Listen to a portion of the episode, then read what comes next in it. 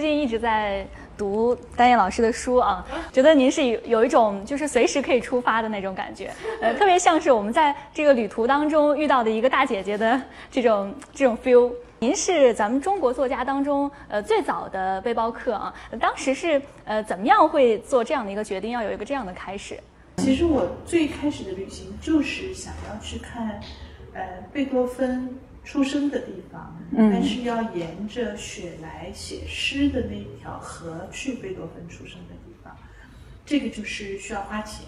然后我的同事就跟我讲，可以用自助旅行的方式来旅行，这个钱比较经用，所以就是这样子开始。嗯，呃，于是旅行开始之后，旅行的创作也就开始了啊。其实我个人蛮喜欢您的这本书，《我的旅行方式》。对，呃，我觉得。看您这本书啊，它特别不像是一个就是对旅行的一个索引，而像是您对这个呃细节当中您的一些思考，您当时的心境的一种分享啊。呃，这个是不是您独特的一种创作方式？您是想要留白，让大家呃自己去体会这个当地的样子？对旅行本身来说，其实它更多的是跟你的心情和跟你的就心智成长有关系的一件事情。嗯，所以。其实这本书讨论的是旅行方式，你用什么方式旅行，然后你获得什么东西。那其实我觉得，对于我来讲，就是旅行的方式其实不是去看那些大的东西，嗯，其实是有一个非常小的接触点，这个点是跟你个人的心情可以融合，然后你就不会忘记这个东西，然后这是旅行当中的收获。就像您在书当中说到，就说旅行当中的细节是决定你能不能够记住这次旅行的一个方式哈。嗯，您这次是担任塞尔维亚的旅游形象大使啊。呃，我注意到您在书当中也有对塞尔维亚的一些描述，有一句话我印象特别深，呃，说贝尔格莱德这个城市，它是呃背着自己的过往，以一世独立的逻辑生活着。嗯，特别喜欢这句话。嗯，能够感觉到那种带有一点点落寞的美，这个城市。是的，是的。嗯，当时是您第一次去塞尔维亚吗？在这本书里面的那篇，一四年，第一次，嗯，第一次就是我其实最震惊的地方就是这个。但是贝尔格莱德给我一个很大的触动，就是我刚刚讲的，就是他有一个过往，这个过往对我们来讲是战火连天，然后所以他比我们苦难多了，但是他们的生活态度比我们要顽强。这个是我非常喜欢的，嗯，我不喜欢就是一次灾难，然后你就偷偷的变成了碎片在地上，然后每个人来都要可怜你，嗯，那我觉得你去贝尔格莱德，你会觉得，嗯，你不需要可怜他，他也不需要你可怜，是，但是你可以喜欢他，因为他有那么坚强的样子，然后在享受生活。他坚强不是要打仗。他坚强了半天，就是为了好好喝一杯咖啡。其实我觉得他很好，以自己的一种方式在经营自己的一种生活啊，享受自己。是，呃，您去了那里之后，就跟当地人成为了好朋友啊。对呃，之后也是很多次又再回到这个地方。呃，现在呃，距离您第一次去零四年啊，一四年啊，到现在，呃，您您觉得嗯，发生了有什么样的变化吗？我个人吗？嗯，您呃呃，您个人或者是当地，或者是贝尔格莱德这个城市？我觉得贝尔格莱德城市是变化不大的，因为他们这么多年都没变。还是像您描述的说，呃，它好像是一个被时间和世界遗忘的一个地方。对的，它一九九九年炸坏的房子，现在照样在那里炸坏的，一动都没动过。嗯，所以大家去那里也是能感觉到一种呃特别复原的一种感觉。然后就是你会。突然发，就他，比方他们在路上走，嗯，就让我想起了九十年代初上海的速度，嗯，就你不能走得快，你走得快碰到别人了，你知道吧？节奏特别慢，是慢慢走，但是他那个慢慢走不是走不动路，他是在想那有什么好快的呢？那又怎么样呢？这件事情，那我觉得这个这个嗯，就是不吝很有意思，嗯，我我喜欢这样的东西。然后我自己的变化，我觉得，嗯，我也很惊奇。就是我第一次我想要知道塞尔维亚这个国家的时候，我以为是西班牙的一部分，是塞维利亚。所以，Sel Serbia Sevilla 很像，发音很相似，很像。然后我想，嗯，这个北约为什么要轰炸西班牙呢？然后他们大家全在笑，他说那是中欧的一个国家，临近意大利。然后，然后，但是我觉得两年以后，我真的是了解的，嗯，一部分这个国家的历史，但是这个国家的历史，它的复杂就有一点像土耳其的历史一样的，就是你光看那个地图，你都得看半天，因为那个边界线一会儿出来了，一会儿进去了，一会儿又出来了，就他们不停的在打，不像我们中国是相对稳定的。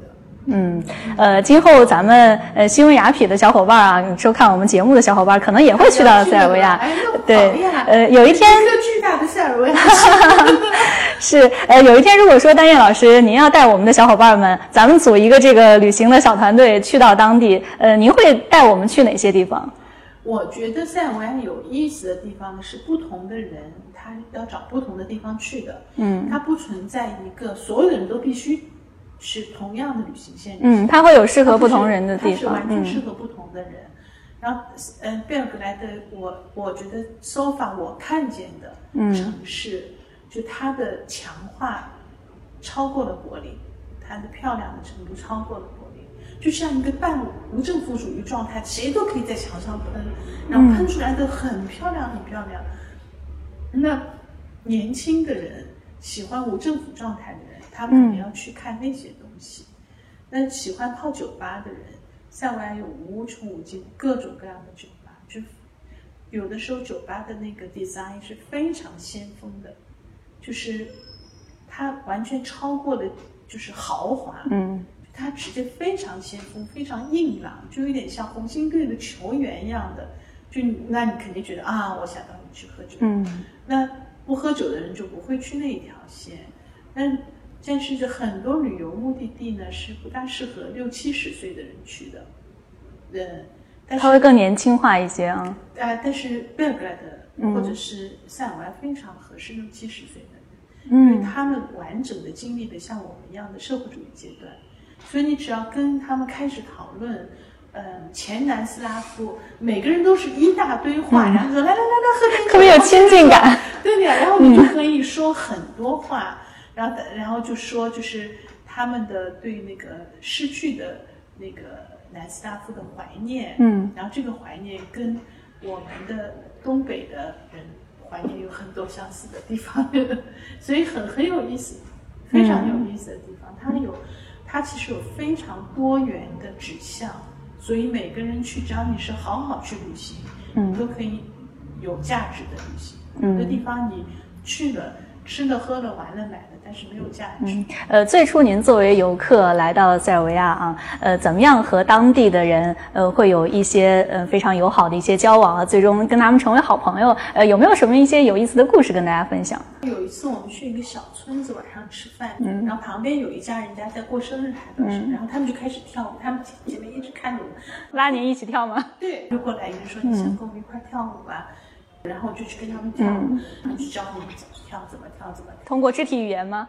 嗯，他邀请你跳舞，你肯定知道他是他，那你就去跳就是了。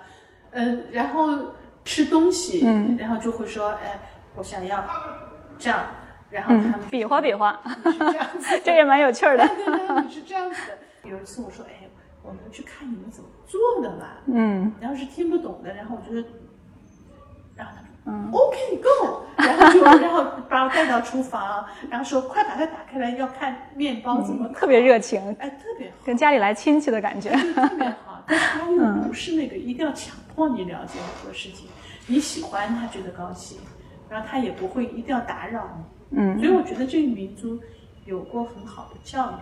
感觉看您这本书啊，就特别像是，呃，打开朋友圈，然后 就看到，呃，很多小伙伴在出行的时候会有时候会分享很长的 这个旅行的一个记录啊，我觉得看着特别的放松，特别的亲切。呃，现在很多年轻人也想要去做背包客，呃，如果说他们也想要走出国门去看一看的话，呃，您会给出什么样的建议？我认为旅行更多的是一种学习的方式，因为你大学毕业以后，嗯你不再在课堂。